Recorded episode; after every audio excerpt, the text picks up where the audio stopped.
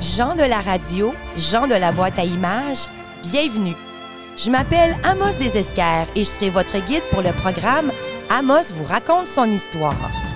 Une série de 10 épisodes portant chacun son thème. Je vais vous raconter des histoires sur les gens, les bâtisses, les débuts de notre village et les grands événements qui en ont fait une ville unique en plein cœur de la forêt boréale. Ouvrez grand vos oreilles, puis montez le son.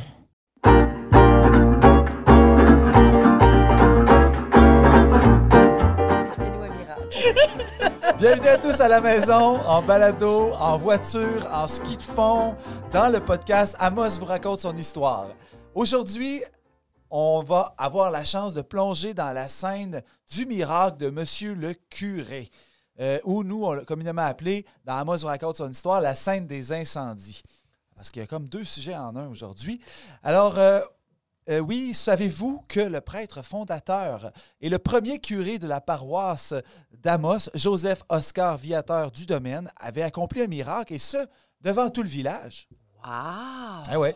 Pour en savoir plus sur cet événement euh, hors de l'ordinaire, nous allons discuter avec l'auteur du circuit, Véronique Filion, scénariste, conceptrice, directrice artistique, auteur et metteur en scène, grande improvisatrice également, comédienne avec les productions du raccourci, qui revêt également le costume et bottines et bretelles du petit Amos des Esquerres. Bonjour Véronique. Bonjour Bruno, c'est un plaisir de co-animer avec toi.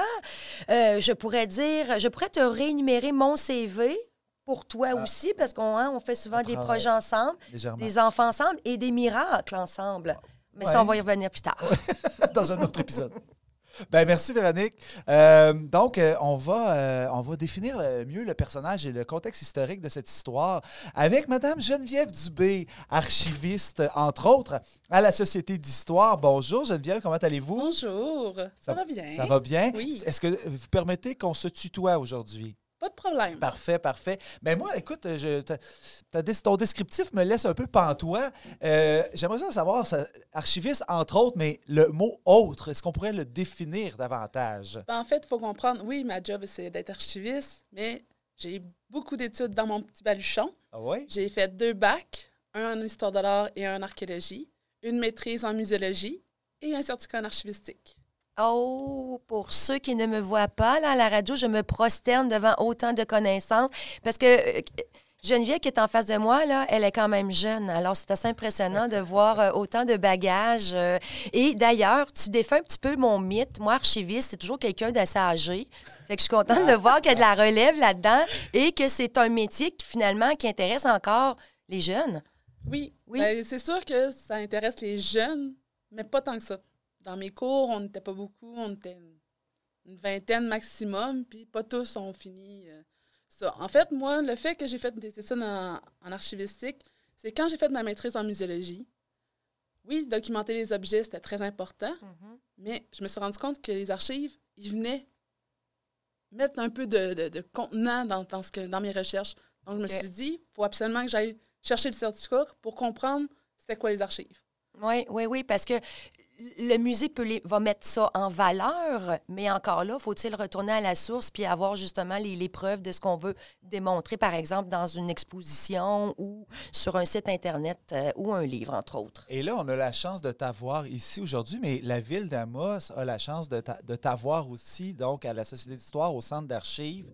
Euh, tu travailles là depuis combien de temps? Euh, depuis mai 2018, donc ça fait euh, maximum... ben, ça va bientôt faire quatre ans, donc... euh, non, trois ans. Et est-ce que tu es, est-ce que tu es originaire de la BTB? Non, je suis originaire de Québec. OK.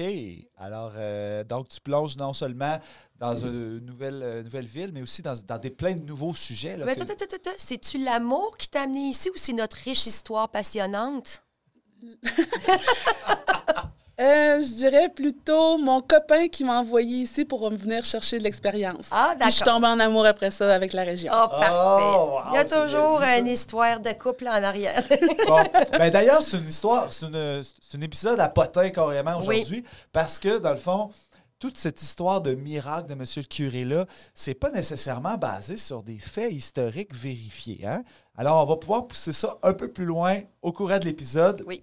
Donc, avant de poursuivre, euh, je tiens à remercier nos partenaires qui ont rendu possible la production de cet épisode, euh, particulièrement Hydro-Québec, ainsi que le programme de soutien financier au projet culturel de la ville d'Amos en collaboration avec le ministère de la Culture et des Communications du Québec.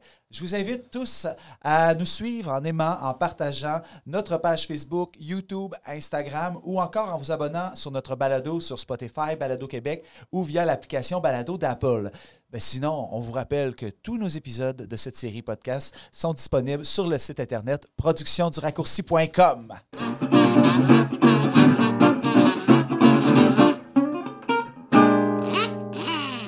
Les miracles, c'est miraculeux. Les chances que vous assistiez à un miracle au cours de votre vie sont quasi inexistantes. Un miracle, c'est rare et c'est précieux. Un miracle est un fait sensible, sans explication naturelle, que seule la toute-puissance divine peut réaliser. Il n'y a pas de miracle sans foi. Pour voir quelque chose, il faut y croire. Et justement, faut-il y croire au miracle? Parce que pour chaque miracle, les scientifiques et les athées veulent démontrer que ce n'est qu'une supercherie, une hallucination ou carrément de la folie bien, bien utilisée. Parfois, les miracles sont prouvés comme étant impossibles scientifiquement. On peut penser aux statues qui pleurent des larmes ou qui pleurent du sang. Parfois, on peut prouver que c'est faux, mais parfois, on ne peut pas prouver non plus que c'est vrai. Et à des rares fois, ben, l'événement aucune explication rationnelle possible. Et eh ben, c'est là que la foi et les croyances vont prendre la place. Il y a eu à travers le monde et l'histoire plusieurs miracles célèbres. Le plus grand fabriqueur de miracles est Jésus. Mhm. qui en a des dizaines et des dizaines à son palmarès. Euh, j'en ai euh, sur Wikipédia, on en recense 67. Ah. Jésus a fait quelques miracles assez retentissants, qu'on pense à l'eau qui a été changée en vin, aux noces de Cana, la pêche miraculeuse, marcher sur l'eau ou encore la résurrection de Lazare. Il y a même un méga roman qui a été écrit là-dessus. Il y a aussi des miracles de guérison qui peuvent être le fait de saints ou de gens mortels. Pensons à Lourdes en France où il y a une statue de la Vierge Marie euh, dans une grotte près d'une source. Donc, il y a certains malades qui auraient guéri en buvant de l'eau de la source, en priant la, euh, la grotte ou encore le plus souvent après s'être baigné carrément dans la source. Mais depuis ça, là, c'est des millions de croyants qui se rendent à chaque année en pèlerinage. Puis parmi eux, il y a des centaines de malades qui espèrent guérir en se baignant dans cette eau miraculeuse. Les miracles peuvent aussi être vus par des fillettes. Euh, que ce soit euh, Fatima qui aurait vu de ses yeux vus la Sainte Vierge ou encore la petite Pierrette à Val d'Or qui pouvait elle aussi guérir grâce à sa communication directe avec Saint François d'Assise et sa source d'eau miraculeuse. Ah, Val d'Or. Toujours est-il que même si nous sommes euh, une région éloignée, la foi catholique en Abitibi, elle est très forte. La religion est une grosse partie de notre tissu social. C'est elle qui dicte la plupart de nos comportements. Le curé et les autres religieux sont des chefs que les catholiques catholiques doivent écouter. À Amos, le curé qui est envoyé pour développer la colonie n'est pas n'importe lequel. Non, le curé du domaine recrute des congrégations, veille à la construction des écoles et des églises, donne les messes, célèbre les mariages, les baptêmes et tout ce qui se célèbre.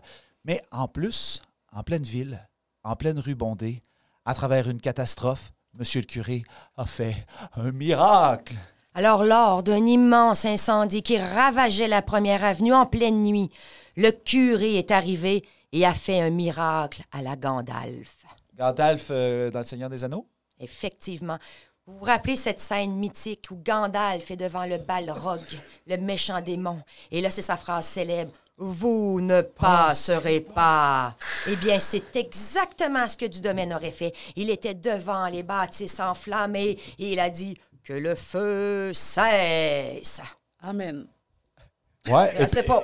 et, puis, et puis? Ben là, le feu a arrêté, parce que sinon on n'en parlerait pas, là. ça finirait là.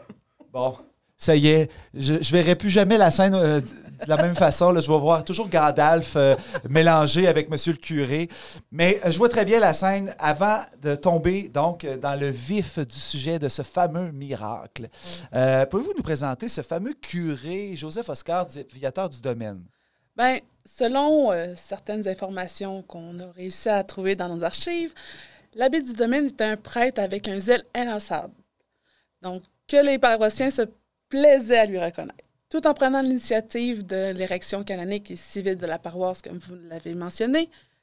euh, chose qui lui tenait à cœur, ainsi que son travail efficace et son heureuse influence. Il appuyait tous les mouvements des chefs de file qui ont été les premiers à conquérir le territoire.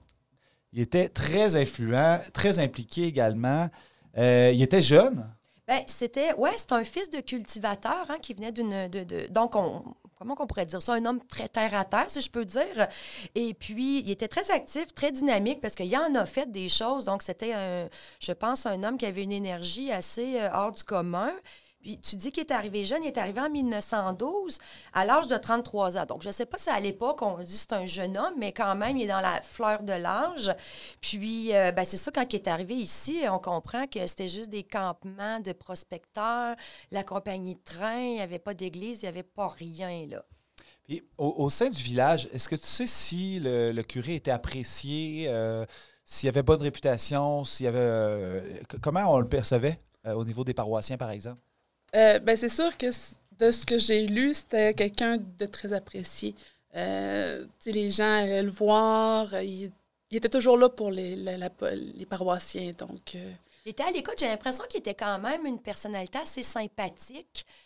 Des fois, quand les, les aînés nous parlent des, des curés de tel tel village, euh, moi, j'ai jamais entendu quelqu'un parler de façon négative, mettons, du curé du domaine. Même à l'époque, était Monseigneur. Ça, ça a l'air d'être toujours euh, positif.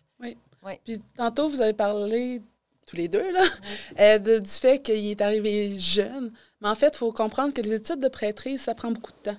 On doit faire plusieurs études et le séminaire, qui est la, la dernière étape pour devenir prêtre, prend beaucoup de temps aussi. Donc, c'est pour ça que souvent, quand on voit les prêtres, l'âge de sortie, c'est souvent dans le coin de 30 ans. Parfait. Puis est-ce que tu est-ce qu'on sait si euh, c'était son choix d'aller euh, en religion? Parce qu'à l'époque, il faut se dire, les familles nombreuses, ça arrivait souvent qu'il y avait un gars, on disait, toi, tu vas être notre, curé. Puis on, on prenait une, euh, une certaine jeune fille de la famille, puis elle allait euh, au couvent. Donc, est-ce que lui, ça a été imposé? C'était son choix? C'est pas. J'ai pas de trace écrite Ouais. à cet effet-là. Euh, de ce que j'ai cru comprendre, c'était son choix. Il aurait eu la vocation, comme la majorité des L'appel, comme on oui, dit. C'est ben, ça. parfait, ça fait souvent des curés très heureux. Ouais, moi, moi, probablement que c'est moi qui aurais été le curé dans ma famille. Oui, toi, c'est c'est ça. Oui, on dit ça, c'est parce que euh, faut imaginer euh, Bruno quand il était petit, servant de messe, les chorales. euh, ça m'a bien traumatisé quand je l'ai connu.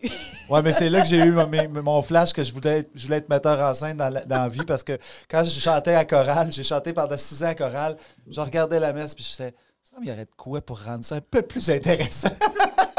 Ah ouais, toi, t'aurais été plus dans le gospel, hein? euh, Ça aurait été plus ton genre de messe. Mais c'est vrai que euh, la chrétienté et le théâtre ont beaucoup de points en commun, je trouve, dans la Donc- mise en scène. Donc, écoute, il est impliqué, il travaille au recrutement de la congré- des congrégations religieuses parce qu'on on s'entend, là, il est arrivé ici quand, en, en 1911? 1912, c'était qu'on est 1912? vraiment dans les. Tu sais, le premier train arrivait pas longtemps après. Alors, il n'y a rien du tout ici. Euh, là, bon, les, les congrégations religieuses, c'est lui qui a, qui a fait les associations avec euh, les Sœurs de l'Assomption pour l'éducation, les Sœurs de la Charité pour les soins de la santé.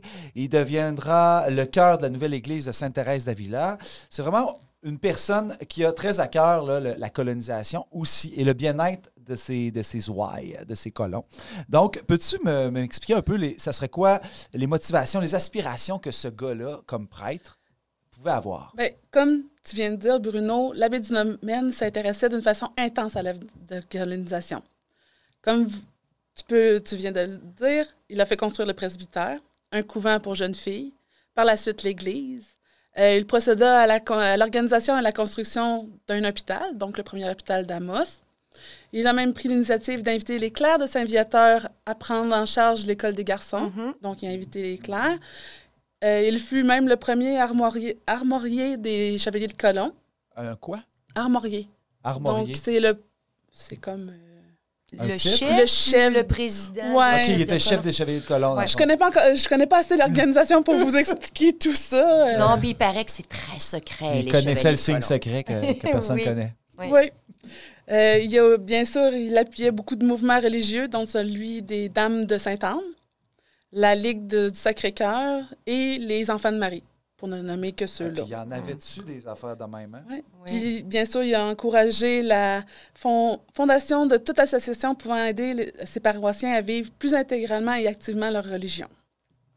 Donc, il continuait à donner à ses paroissiens le meilleur de lui-même. Ben oui, Oui. mais, mais tu sais, ça, c'est drôle parce que nous autres, on, on- comment qu'on connaît le curé du domaine à travers le circuit historique?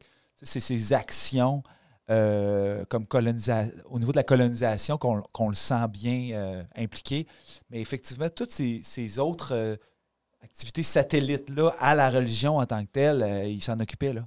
Puis ça, ben, on n'en parle pas beaucoup dans le circuit. Même, la- je- je- tu, tu peux me corriger euh, aussi, Geneviève, mais j'ai l'impression, même quand on regarde les photos d'époque, que ce soit les équipes de baseball, que ce soit le club euh, des fermières, il y avait toujours à peu près euh, une organisation, une branche religieuse qui, qui chapeautait euh, ces organisations-là. Mais il faut comprendre quand même qu'à l'époque, l'Église a une très grosse place dans la société. Oui. Euh, c'est ça qui régit presque le, le, le foyer de la. De- de- de- Le quotidien, Le quotidien de tous, donc, ouais. Souvent, l'Église était présente sur les événements majeurs. C'est sûr que. Sûrement, le curé du domaine, lui, était plus impliqué, même personnellement, dans sa communauté. Donc, c'est pour ça qu'on le voyait lors d'événements, euh, lors des, des lancements de balles ou Ouais, l'inauguration de tel ou tel bâtiment dans, dans la ville. il était Ben, parti. D'ailleurs, euh, ça se fait encore, ça. Je veux dire, euh, les gens qui nous écoutent à la maison, euh, pensez à inviter le curé ou l'évêque, parce que là, maintenant, Amos a, a son évêché. Euh, dans l'événement, le lancement de l'activité, euh, ça se fait toujours? Oui, des fois, même une nouvelle entreprise, on veut avoir une petite bénédiction. Donc, on a encore, oui, ce petit, euh, ce, lien-là des relations publiques et de l'implication communautaire. Donc là, euh, on, a, on a un, curé euh, du domaine, mais qui devient plus tard l'évêque. Euh, Peux-tu essayer de nous expliquer c'est quoi la hiérarchie Je vais essayer dans le parce monde que de la, de, de- la Ouais. prêtrise, disons, distinction entre les postes catholiques dans les hiérarchies euh, Ouais. catholiques, en fait, Essaye ça. je vais essayer parce qu'il faut comprendre que j'ai pas fait mes études là-dedans. En théologie. Donc, ou, non, euh, j'ai juste mes cours de religion au, secondaire. Donc, euh, non, c'est pas vrai. J'ai fait un cours au cégep sur la théologie. Ah ouais. Mais ça reste quand même que, d'abord, ben, comme je, vous ai expliqué euh, précédemment, la personne devient prêtre après des études au séminaire. Une fois ordonné, le prêtre peut devenir curé quand il est chargé d'une cure, c'est-à-dire qu'il a la charge des âmes d'une paroisse. Le prêtre est nommé par un évêque, donc l'évêque est au-dessus. Donc, il est le représentant et le délégué dans la paroisse. Et par cette charge, il doit confesser absoudre les péchés des personnes qui le souhaitent. Pour ce qui est du titre d'évêque, dans la hiérarchie catholique, c'est un ecclésiastique qui dirige un diocèse. Donc, c'est pour ça.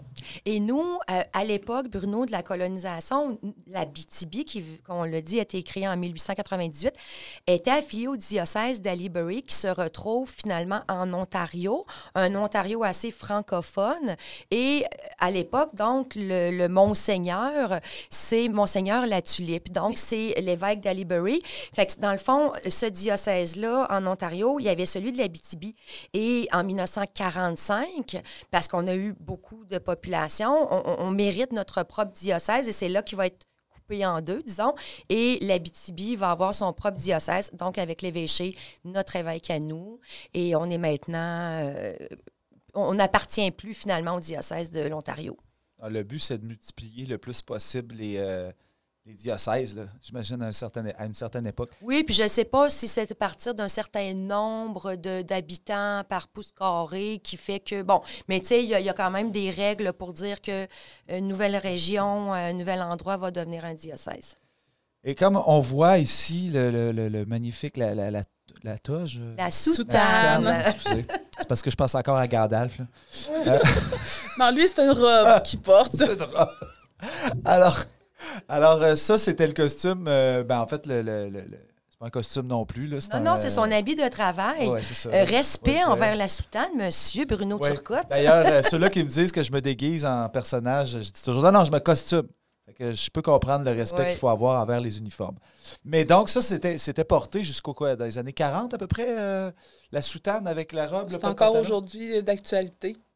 OK. Ouais. Mais, mais sur les photos d'époque où on voit le curé du Se domaine, promener en ville. là. qui est en, ouais, mais tu sais, il est en Oh canot. oui. euh, le Aujourd'hui, les, les- les prêtres sont, se sont modernisés. Oui. Donc, dans la rue, on les verra pas avec euh, leur Ils vont soutane. avoir leur petit col romain. Oui, souvent. leur petit col et leur croix souvent.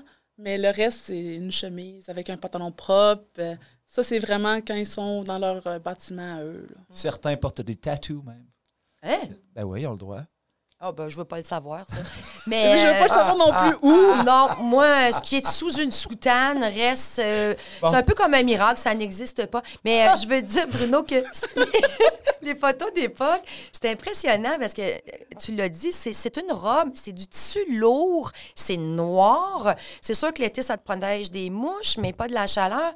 Mais de voir des photos où on voyait les curés en canot, euh, débarquer dans le marais, puis aller dans le temps du prospecteur avec cette espèce de d'habit-là, c'était vraiment pas quelque chose qui était euh, confortable et, et pratique, mais euh, ils étaient obligés. Et toutes les photos du curé, il a toujours sa soutane qui était euh, pas de- déchirée, rapiécée parce que la vie était, était dure. Mais ils n'ont pas de l'air de suer non plus. Non. Ça non plus, Je je veux sais pas, le savoir. Je C'est sais pas, c'est la profession. Ils sont, euh, sont imperméables à la sueur. là. Exactement. voilà, les, les, les, les, les- les ecclésiastiques ne suent pas. Alors, attends, attends, attends. J'ai une petite, on était dans le potin, j'ai une petite anecdote qui vient directement de M. Gervais de chez Pierre. Donc, j'atteste que c'est vrai. Et euh, à un moment donné, il y a un été de canicule. Et puis, il y a un curé, c'était pas le du domaine, mais il y a un curé qui vient. Et il y a sa soutane. Et là, justement, chez Pierre, on dit Mais, monsieur le curé, comment vous faites pour endurer cette chaleur? On n'en peut plus. Comment vous supportez ça avec comment. une soutane noire? Et là, le curé qui part à rire, il dit Ah, ouais, ben moi, j'ai mon petit truc. Et il lève sa soutane et il s'était mis un bas de pantalon. C'est tout. Il s'était cousu un bas de pantalon avec un petit porte-jartel. Exactement. Fait qu'il était en petit canesson, puis il se faisait tout aérer ça avec le vent. Alors, il a dit en riant, le curé, c'est moi le plus confortable aujourd'hui en Abitibi. Et Bon, ça, hey, j'ai trouvé ça très Pensons drôle. au miracle. Alors, oui. Bon, non, mais si on veut à- à- arriver euh, enfin au fameux miracle euh, qui, qui fait partie de la scène d'Amos vous raconte son histoire et de l'histoire même d'Amos, euh, on va parler un peu du contexte dans lequel ça s'est déroulé. Donc, euh, le miracle aurait eu lieu un soir d'incendie, un terrible incendie. Euh, le, les feux, le feu était un vrai fléau dans la région à cette époque-là. Donc, euh, Véronique, peut-être euh, au niveau du contexte historique, Oui, bon, sais-tu eu... dans quel temps ça s'est passé? Oui, bien, ce terrible incendie-là, c'est l'incendie de la première avenue de 1939. Il a été bien, bien marquant euh, parce que, bon, le fameux café radio, qui était un lieu de grand rassemblement, a failli passer au feu. Donc, ça, je sais. Et c'est aussi la, la Société des alcools, on appelle ça la Commission des liqueurs, passait au feu et les gens en avaient profité pour aller voler, justement, les, les boîtes de bouteilles qui étaient dans le magasin. Donc, ça, c'est quelque chose qui avait marqué euh, beaucoup l'imaginaire. Mais il faut comprendre qu'à l'époque, tout est fait en bois, les trottoirs sont de bois, les bâtisses sont en bois. On est en pleine forêt, les gens fument. Il y a encore, euh, oui, il y a de l'électricité, mais il y a encore de l'éclairage qui se fait euh, À euh, gaz, à ou- peu importe. Donc, les incendies, c'est quelque chose qui arrive fréquemment. Mais là, de là à, à brûler une, une partie de rue, là, ça, c'est quand même assez euh, euh, grandiose. Euh, Geneviève, je sais qu'elle veut nous parler sur quelques incendies qui ont marqué la ville d'Amos. Donc, mais celui du miracle de M. le curé se passe là, à la fin des années 30 et il a été très marquant. Donc, quel, quel incendie euh, pourrait être euh, célèbre, tristement célèbre euh, à Amos? Est-ce que tu des. Ça a été répertorié, ça? Il y en a quelques-uns qui ont été répertoriés. Le premier, qui n'a pas fait de dégâts matériels, bien sûr, mais qui était quand même d'envergure, qui a été connu à Amos, date de juin 1913. Donc, c'est au tout début, où plusieurs feux de forêt faisaient rage. Donc, le 20 juin, les vents ont rabattu les flammes vers Amos jusqu'au site de la future église. Et le lendemain, c'est du côté ouest de la rivière jusqu'à la Syrie, Massicotte et Marchand. Puis le, feu a duré pendant 12 jours. Il a encerclé le, le village d'Amos pendant 12 jours. Oui, j'avais lu ça. Donc, on se disait même le village aurait pu ne pas naître. Oui, parce que les gens étaient toujours, étaient, tous- étaient toujours sur le qui-vive à savoir s'ils devaient partir ou pas de chez eux. Ah, ouais. Oui. Après ça, ben, bien sûr, euh, par la suite, le premier incendie majeur qu'a connu euh, Amos faisant des dégâts matériels est celui du 8 décembre 1919, où les flammes réduisent, réduisent ensemble l'école de Sainte-Thérèse. Donc, Mhm. la première école, après même pas trois ans d'existence, bye bye. Ça, c'est encore un feu de, de- de forêt? Non, ça, c'est, je pense, que c'est- c'était local. C'était vraiment un, bâtiment en particulier. Donc, Une que école au complet qui flambe dans le milieu d'une ville euh, ou d'un Oui. village. donc, le prochain que je vais parler, c'est dans la nuit du 11 au 12 novembre 1921, où c'est une partie de l'avenue Autier qui est la proie des flammes, détruisant l'hôtel Windsor, la résidence et la pharmacie du docteur Biguet, la résidence et le bureau de l'arpenteur Lorenzo Bernier, ainsi que l'édifice de l'Agence des terres. OK. La première agence des terres où on se trouve présentement elle n'est- plus, ça. C'est plus l'original. Non. Exactement. Exactement. Et, ils sont euh, dans la scène qu'on va écouter un peu plus tard. Bartine en parle de ce fameux incendie-là. Parce que, puis là, on- c'est drôle, nous autres, maintenant, c'est la ruelle Autier. Hein? Mais dans ce temps-là, c'était l'avenue Autier. C'était c'était majeur. Là. On sortait du train, il y avait les hôtels. C'était une rue très, très importante. Parce que c'est celle proche du train aussi. là. Exactement. Euh, le prochain que je vais parler, bien sûr, c'est le fameux miracle. Donc, euh, c'est une nuit fatidique. C'est celle du 12 février 1939, où les flammes emportent une partie de, l'avenue, de la première avenue, consumant ainsi la pharmacie Biguet. Ça, Une deuxième fois. Oui. hein? non, ben, c'est pas le même bâtiment. Non, Ah, c'est mais, C'est encore- reconstruit puis il repasse au C'est la C'est même ça. famille. C'est Ouais. la même famille. Le magasin chez Pierre, Oui. l'hôtel Amos et la commission des liqueurs, bien sûr, comme on en a parlé. Donc, on peut Mm. plus dire que le magasin chez Pierre existe depuis le début de la colonisation. Non. Et puis c'est drôle parce que, bon, je le dis, j'aime ça aller chez monsieur, euh, chez monsieur Gervais. Et à un moment donné, je lui avais demandé, comme bien des gens, avez-vous des vêtements? Est-ce qu'il vous reste des trucs, justement, euh, des premières années? Puis il avait, il avait dit non, on- on- ça a passé au feu en 39. Alors, tout ce que j'ai dans le magasin, c'est tout à partir de 1940, tout a brûlé. Il y a des bijoux dans cette boutique-là. Oui. C'est Oh, oui. phénoménal. là. Honnêtement, si vous avez l'occasion d'y aller, allez-y. Mais tu sais, euh, achetez quelque chose, là. Mais Moi, j'étais juste allée pour discuter avec M. Gervais, Oui. mais je me suis empêchée d'acheter un chapeau. Parce qu'il y a des bibis, des bijoux, là, c'est... Moi, moi, moi, j'en, achète des affaires là-bas, puis c'est, c'est du top qualité. Là. On est dans les, dans, dans les, dans les marques euh, canadiennes. On est, c'est, c'est vraiment d'une autre époque. Et quand vous allez là, oui, acheter quelque chose, puis soyez pas pressés parce que Yves Gervais a toujours des anecdotes. Puis là, je veux dire, il a, il a tout gardé les mesures de tout le monde. Il y a plein d'affaires qu'il a dans son magasin, puis il connaît Ouais. des anecdotes sur tout le monde. Ça y prendrait un interprète, lui, tu sais, euh, Oui. à, à temps plein, là, tu sais, juste... Hey, allons-y tous en gang, là. Chacun notre tour, là, pendant l'année, pro- l'année qui s'en vient, là, ben là, euh, il- Non, on sait c'est pas. pas. les bonnes C'est conditions. peut-être pas une bonne actuelles. condition, mais... Fait que là, il va faire comme, il y a ben trop de monde, là, on va engager un, un interprète juste pour parler des, des Mais je vous dirais que ça serait vraiment important d'enregistrer Mm. tout ce qu'il y a à dire. Ouais. Même pour nos archives, nous autres, ça serait un témoignage d'or. Oui, c'est Ouais. vrai, c'est vrai. Un témoignage inestimable. Puis Ouais. il il n'est pas le seul, mais euh, comme ils avaient pignon sur rue, ses parents, et, puis tout le monde a fréquenté leur magasin, euh, c'est ça. Mais je peux encore mentionner quelques feux aussi. Ben oui, ben oui. Pour finir Ben un oui. peu, euh, souvent, c'est seulement en lien avec une seule bâtisse. Donc, le 6 novembre 1961, c'est l'École normale de Monseigneur Desmarais qui prend... qui fait bye-bye. Le 12 mars 1967, c'est l'édifice Gosselin. Et le 5 janvier 1983, c'est l'édifice A.R. Lévesque. Et fait important, 8 des 12 hôtels de l'histoire d'Amos furent victimes des flammes. Ouais. Ben oui. C'est là qu'il devait se passer plus de, de, mégots, Ben, de mégots de cigarettes Ou des, des bougies oubliées. Ouais. ou- Ça, Dans, dans les hôtels, dans les chambres, par exemple, Ouais. aussi. Donc, euh, si tu voulais être hôtelier dans le temps de la colonisation, il te fallait de bonnes assurances. C'était presque sûr que tu passais au feu. Puis, tout récemment, il y a eu le Jardin du patrimoine, là, dans le temps qui est dans... Le, premier Jardin du patrimoine, avant même qu'il ouvre. Écoute, à passer au ah, feu. que là, c'était cas de dire là, que quand je vais arrêter là. Alors, euh, dans, dans la scène du miracle de Monsieur le curé, euh, ou la scène des incendies, comme nous on l'appelle euh, communément dans Amos vous raconte, dans la troupe, est-ce que c'est euh, ce, feu-là, dans le fond, euh, voyons, on l'a tout expliqué. C'est de quel feu on fait référence? on la fait, scène? on, on- on l'a dit, 1939. Bon, voilà. Oui, exactement. Je réponds moi-même avec ma question. Ben, euh, on est rendu où, là, Véro? Heureusement, le village est traversé par une rivière. Oui, fait que là, la question, c'est on les éteint comment, les incendies? Oui, c'est ça. Comment les éteint, les Si je suis dans ton esprit.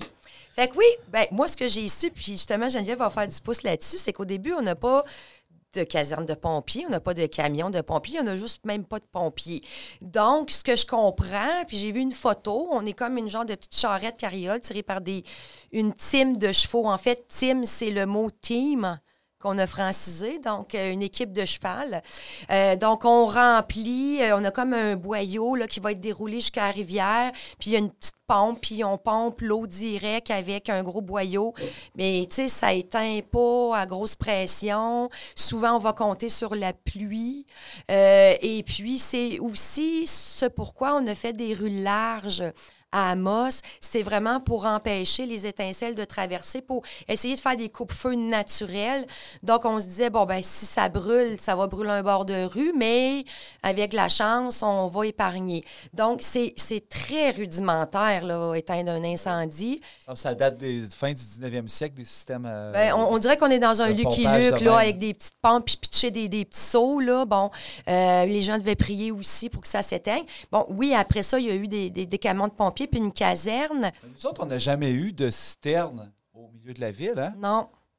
Oui. Ben, oui. Ah oui, il y avait un château d'eau, mais c'est. Je sais pas si c'est. En tout cas, comme je dis, ça fait juste trois ans que je suis ici. Je suis pas encore au courant de toutes les faits historiques. Je suis encore en train d'étudier là-dessus. Mais on a des photos de, de, du château d'eau, mais je sais pas l'utilité, sûrement pour les incendies, mais comme. Euh, c'était peut-être plus pour des secteurs où c'était très loin, par exemple. Ben, c'est sûr que c'est tout en Amos-Est, donc euh, mm-hmm. c'est le plus loin possible de la, de la rivière. Le sais-tu, toi, en quelle année qu'on a eu justement la, la première caserne, qu'on a eu vraiment un système officiel de pompiers? Avec Déméré euh, Jobidon. Déméré Jobidon, hein, qui est notre homme à tout faire, qui a été le premier chef. Ce que je sais, moi, c'est que l'endroit de la caserne, si vous êtes sur la première avenue, euh, c'est à côté du café William, donc euh, là où il y a présentement un CIA informatique. C'était vraiment une belle caserne euh, avec une petite tourelle, des belles pierres des champs. C'était un beau monument. là. C'est dommage qu'on ne puisse plus l'apercevoir en ville. Et fait important aussi, c'est que la première cloche de la chapelle avait été mise dans la tour de la caserne. OK. Parce que dans le fond, il n'y avait pas de clocher encore? Ben, l'église a été construite, puis ils ont récupéré la cloche, la, chapelle école, pour le mettre dans la caserne pour justement pouvoir sonner. Après ça, ils ont eu leur propre. Et ben, si vous allez à la caserne de pompiers qui est actuellement là, pas loin de l'hôtel de ville, la cloche est là, puis une belle plaque commémorative avec tous les chefs de pompiers qui ont passé, dont on disait Déméré Jobidon. Donc, la cloche, euh, elle est là encore à côté de la caserne c'est le fun, moderne. quand on regarde des... Des artefacts. oui, quand on conserve des artefacts comme ça. C'était toute une cloche, mes amis. Et je sais pas comment tu as réagi, toi, quand tu es arrivé à Amos, euh, quand tu as vu les rues larges comme ça. J'ai fait « Oh mon Dieu, c'est qu'est-ce qui se passe ici? moi, là, ma théorie, c'était qu'il euh, y avait une vision de développement très importante puis qu'il allait avoir du monde ici, pas à peu près avec des rues doubles puis tout le kit. Non, moi, j'ai, je me suis dit, enfin de l'espace pour circuler. Ouais. C'est vraiment ça. Quand on est habitué à Montréal ou Québec, ou, ah oui, des parkings. Puis, euh, peine de l'espace pour. Puis là, je savais, ah, une ville qui respire. Puis quand tu viens d'Amos, puis tu vas dans les autres, t'as jamais remarqué que tu avais des rues larges? Moi, jusqu'à temps que le monde me le fasse remarquer, c'était des rues normales. Puis je me rappelle, on me disait, pourquoi vos rues sont larges de mer? Puis moi, je disais, ben, pour mettre les bancs de neige dans le milieu. J'ai toujours pensé que c'était pour ça. ben, c'est ça qu'ils font actuellement. Là, oui, mais, c'est après, en faisant mes recherches, que j'ai vu que c'était un coupe-feu. Euh, ah là là. C'était bien pensé. Ben, fait que là, dans le fond, on a un curé un curé, un feu avec plusieurs incendies euh, à Amos euh, dans les débuts comme ça. Et on n'a toujours pas euh, su c'était quoi le miracle. Mais on va le savoir dans quelques instants parce qu'on va, l'entendre avec la scène du miracle de Monsieur le curé. si on veut en savoir plus au niveau historique, Geneviève, tes recherches, par exemple, ta documentation, as-tu des, des, documents que qu'on pourrait consulter?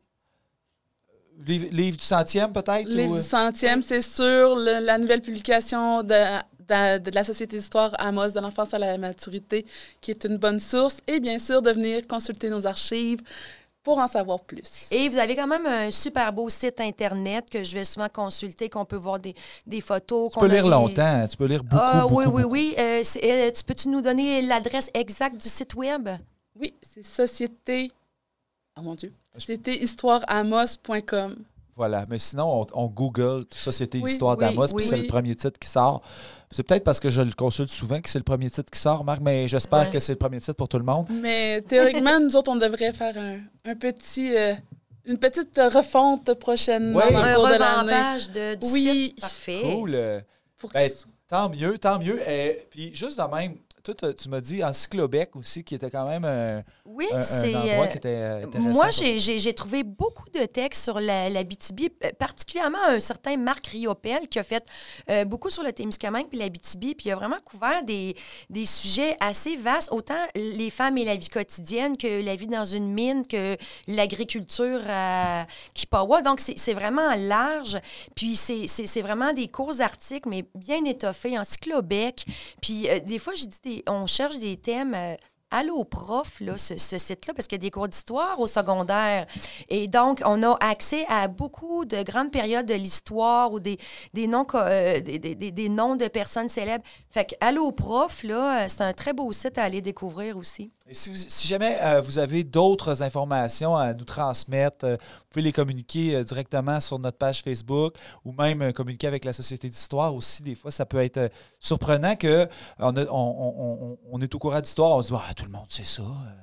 Mais non, des fois, on a besoin d'un témoignage de plus pour en ajouter. Surtout si vous avez été témoin d'un miracle. On aimerait beaucoup le répertorier. Alors, on fait un appel à tous. Parfait. Alors, ben, euh, l'appel est lancé. Donc, après la pause, on va en dévoiler plus et on va discuter de création avec l'auteur Véronique Filion. Vous écoutez Le miracle de Monsieur le curé au podcast Amos vous raconte son histoire.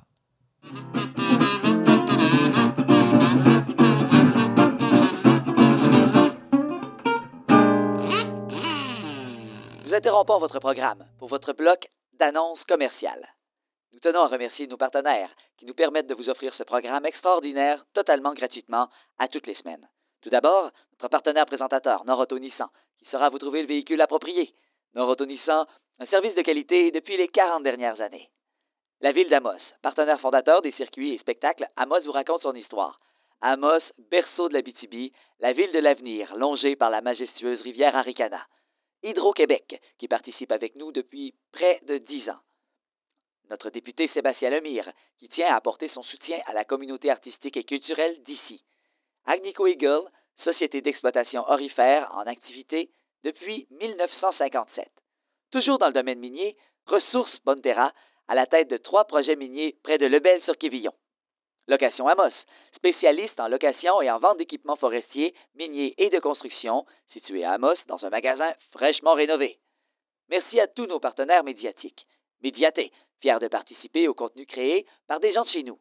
TVA et Nouveau Abitibi. Capital Rock et Wow FM, propriété de Cogeco Média. Merci au journal Le Citoyen et à Bao Média. Une mention également pour NIAC, spécialiste en hébergement web, développement de sites et d'applications qui offre des outils technologiques à toutes les entreprises.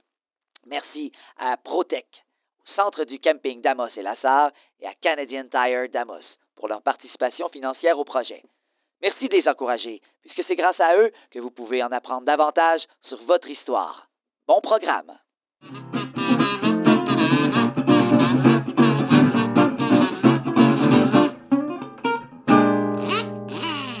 All right, de retour avec notre invité Geneviève Dubé et Véronique Filion à l'animation, ainsi que moi-même Bruno Turcotte.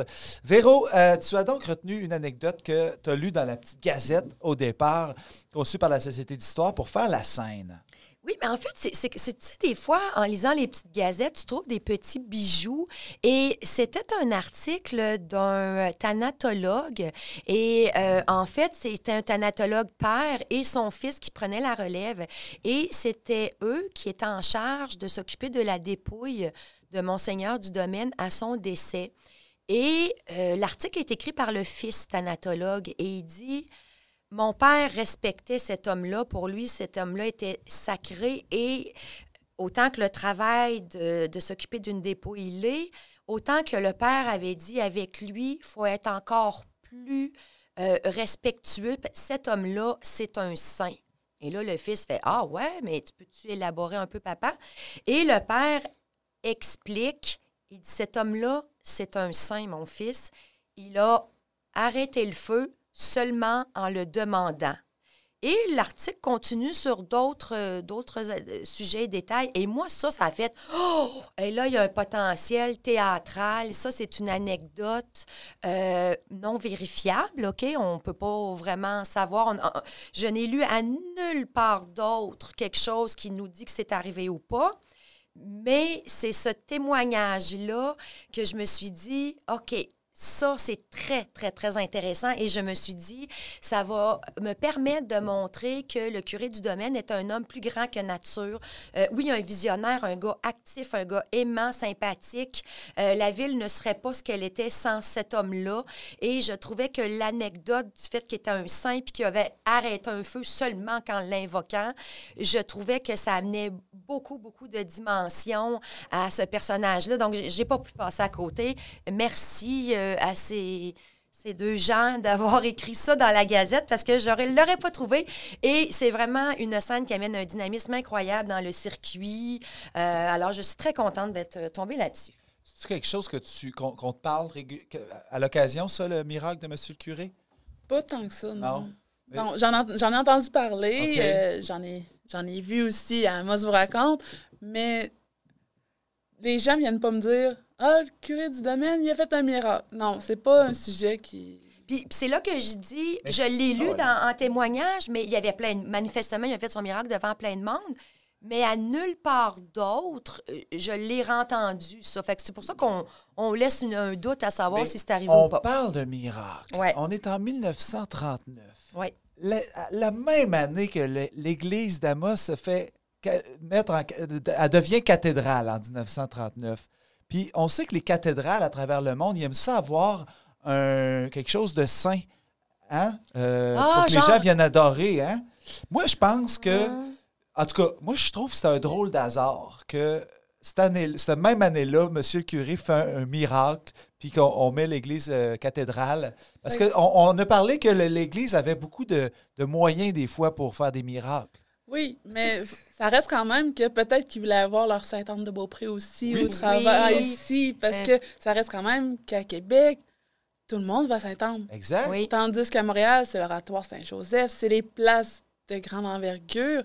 Puis quand on en regarde aussi l'architecture de l'oratoire Saint-Joseph versus ici, Ben ouais. ça se ressemble beaucoup. Fait que peut-être que Non, ça aurait pu. ça a voulu faire Ah, ben Hein, on si est on avait une relique, si on avait quelque chose. Ouais. Tantôt, hors, euh, Ouais, on, hors on parle de patinage. là. Oui, bien, on parlait au début là, des fameuses, mettons, je prenais l'exemple des miracles, des statues qui pleurent, euh, des larmes. Tu, tu- tu m'as dit une petite anecdote, puis j'aimerais ça que tu la partages avec les auditeurs. Oui, en fait, euh, c'est sûr. euh, moi, j'ai. Ma passion, c'est l'histoire, bien sûr. Donc, j'écoute euh, tout ce qui est documentaire ou émissions sur l'histoire. Et à Historia, il y avait une émission sur les statues de vierges ou autres qui étaient en fait fabriquées.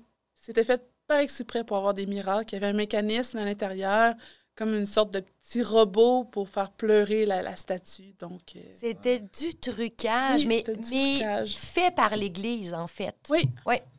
Alors, Mais là, je veux pas me mettre l'église Non, à dos. moi non Vraiment plus. pas. surtout pas ici. Fait que, Mais, on euh, dit que notre, non, les- le- le- le- la, la cathédrale n'a pas Tu- utilisé tu le feu pour se Non, faire la non, pub. non, non, non. Tu vois que mon idée d'apprendre la mise en scène en allant à l'église, là, ça c'est pas fou, hein?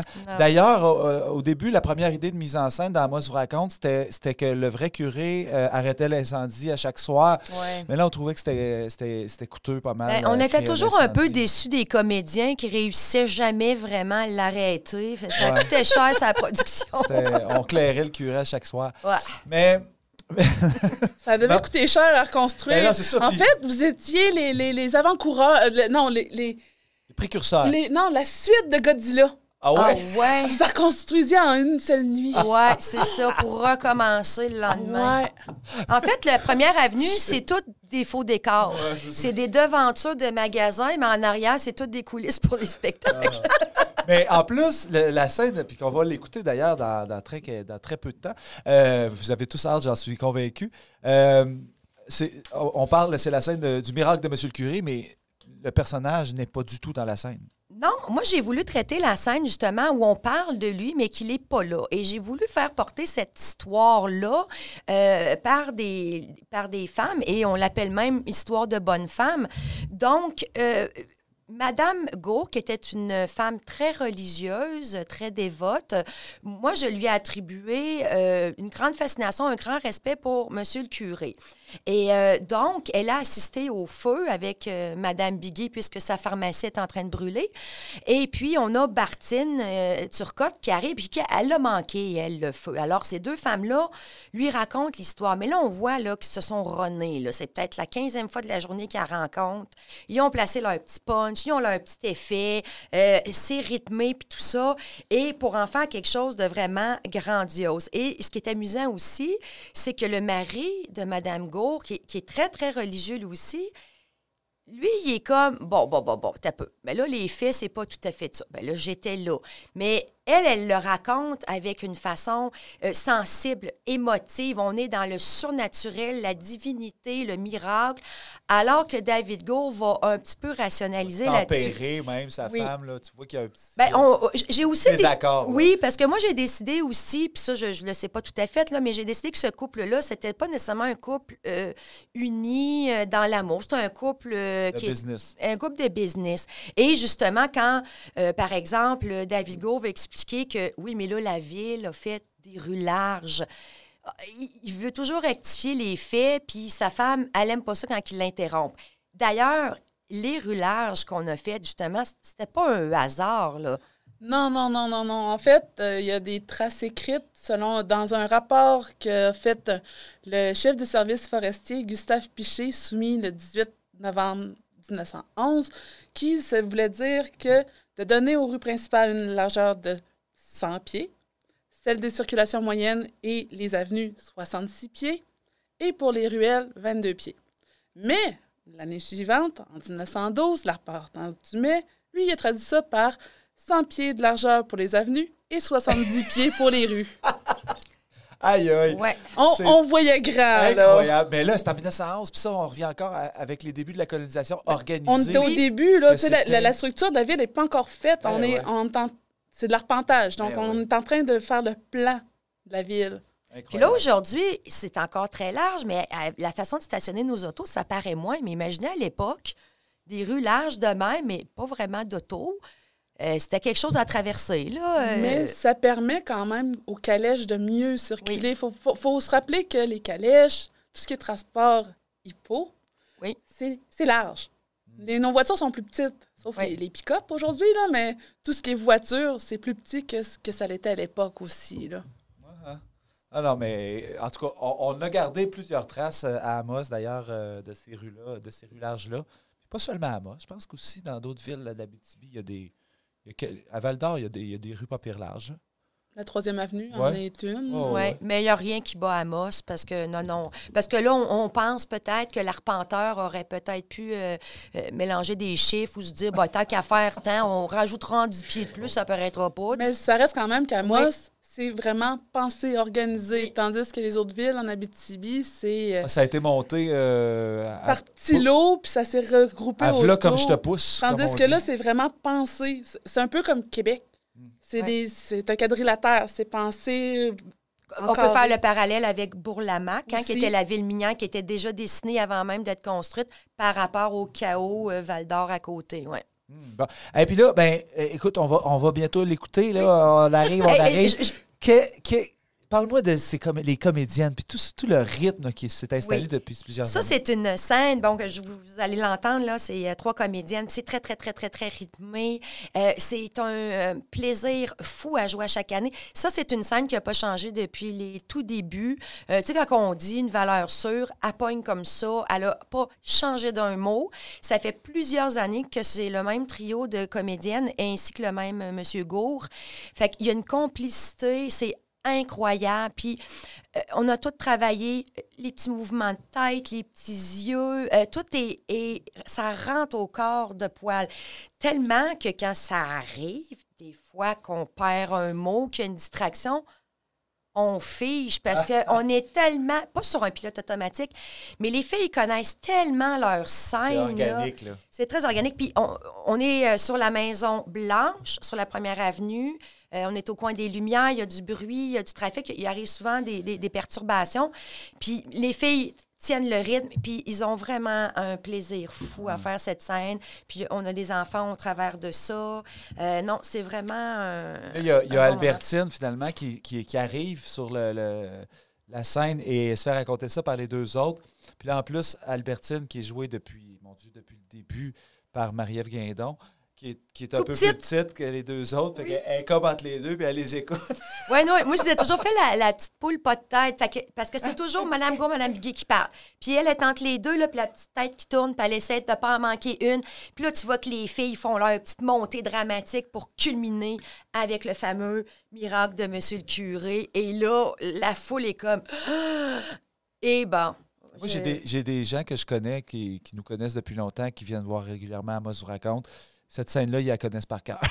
Parce que justement, elle est jouée, elle est jouée de la même façon. Puis c'est une scène qui n'a pas changé, mais pourquoi changer une recette gagnante? Ah oui, puis Madame Gour, elle aime tellement ça, haïr son mari, Monsieur Gour. Mais si vous saviez comment ils ont une belle complicité à se détester, là, c'est de tout. Ah, ben D'ailleurs, on, on va l'écouter. Oui, Et on va même la regarder parce que si vous êtes sur YouTube ou sur Facebook ou sur notre site Internet, vous allez pouvoir voir, regarder le visuel. Euh, et, on l'a installé d'ailleurs dans le studio ici. C'est une des scènes qu'on a tournées dans le studio ici. Et on peut voir euh, d'ailleurs la complicité entre les acteurs. Donc, euh, on va entendre euh, Albertine Turcotte, Marie-Ève Non, non, Albertine, c'est le personnage. Marie-Ève Valérie Castonguay, Marie-Pierre Lavoie et Mathias Hébachère dans les rôles. Euh, mon Dieu, je vais, je vais les redire. là. Martine, Madame Gour, Madame Biguet et Monsieur Gour. Dans une lecture théâtrale, écoutons la scène du miracle de Monsieur le curé tirée du circuit historique théâtral. Amos vous raconte son histoire.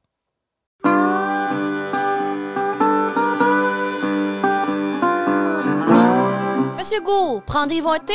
Avec grand plaisir. Celui de ma femme est imbuvable. Laisse faire le thé, on restera pas longtemps. Reste donc là avec ta gazette puis fais oublier. Regardez les enfants! Le feu de la nuit passée a presque tout brûlé de l'autre côté de la rue. Hey, vous avez manqué tout un spectacle cette nuit. Je sais bien, mais j'avais un petit malade à la maison. J'ai pas pu assister au feu. Mais pourquoi qu'il y a eu le feu? Même chose que d'habitude, une lampe à l'huile ou une cigarette va savoir.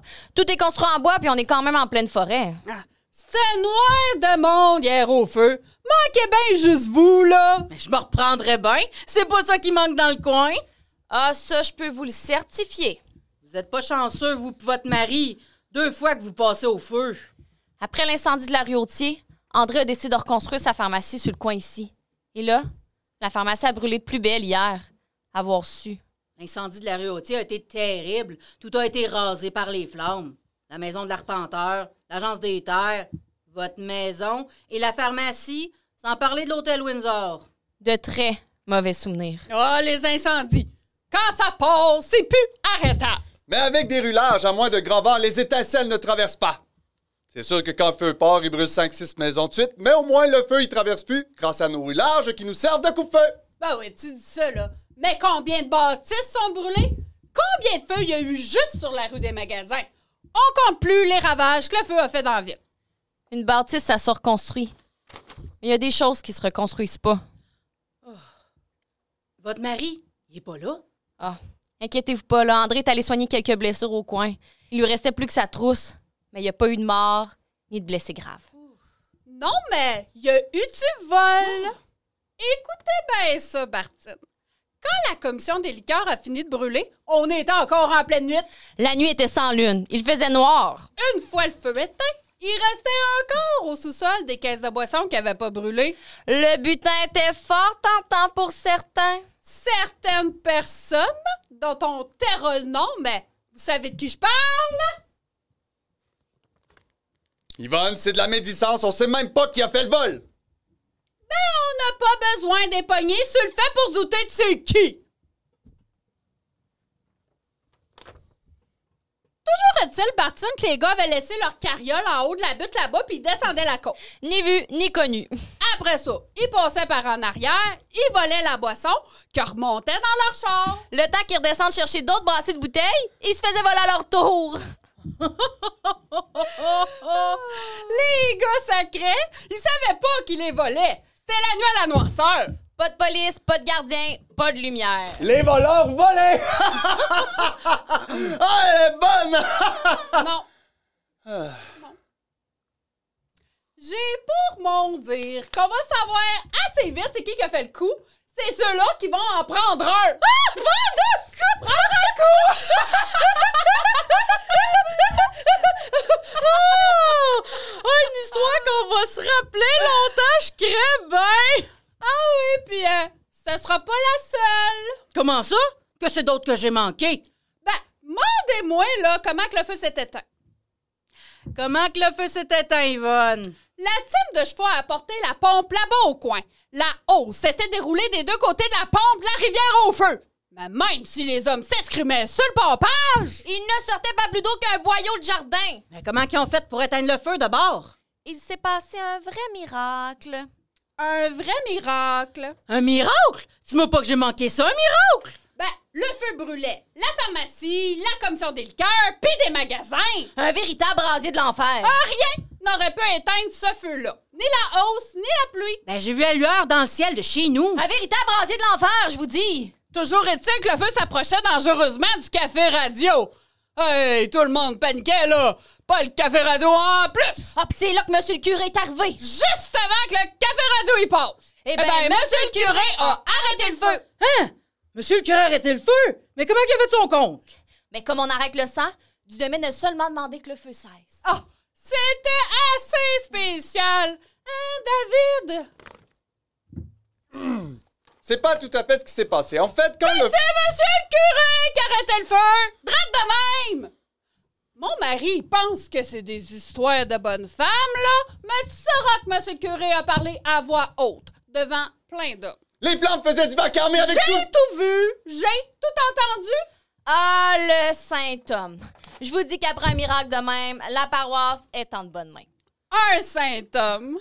Un miracle. Moi, j'ai manqué ça, un miracle. Un saint homme que ceux du domaine. Ah, un saint homme.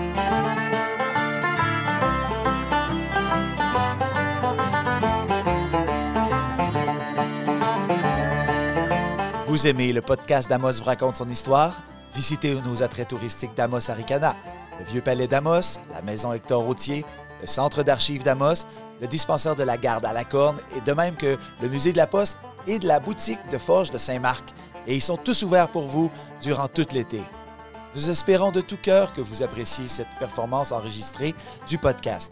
Si vous souhaitez supporter les productions du Raccourci, un organisme sans but lucratif multidisciplinaire artistique de l'Abitibi-Témiscamingue, vous pouvez le faire en faisant un don au lien disponible dans le descriptif du podcast. paypal.me raccourci. De retour avec euh, Geneviève euh, Dubé et Véronique Filion pour le podcast Amos vous raconte son histoire. Merci beaucoup aux comédiens, comédiennes qui viennent de nous interpréter cette scène avec brio, évidemment, encore une fois. Euh, écoute, Geneviève, ben, est-ce que, est que vous aviez des commentaires sur la scène ou on, avait vraiment fait le tour aujourd'hui de, au niveau des informations historiques? Non, moi, j'ai rien à rajouter. Tout est dit, on a, on a Oui. bien rigolé parce que c'est ça, c'est une scène qui, qui, qui fait rire avec la, la dynamique là, du couple. Et puis, tu sais, je disais que les Gours étaient très religieux. On dit qu'il y avait même une chapelle à l'arrière, une chapelle privée dans leur euh, l'arrière-boutique de leur magasin.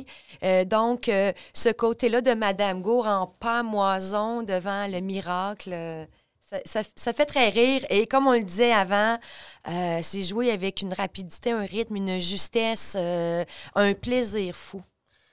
Ah ils sont vraiment bons et bonnes. D'ailleurs, ben, on, les salue, on les remercie beaucoup d'avoir participé à, ce projet-là. Les comédiens euh, de toute la troupe, là, sont, on était très heureux de pouvoir enregistrer pour ce podcast-là.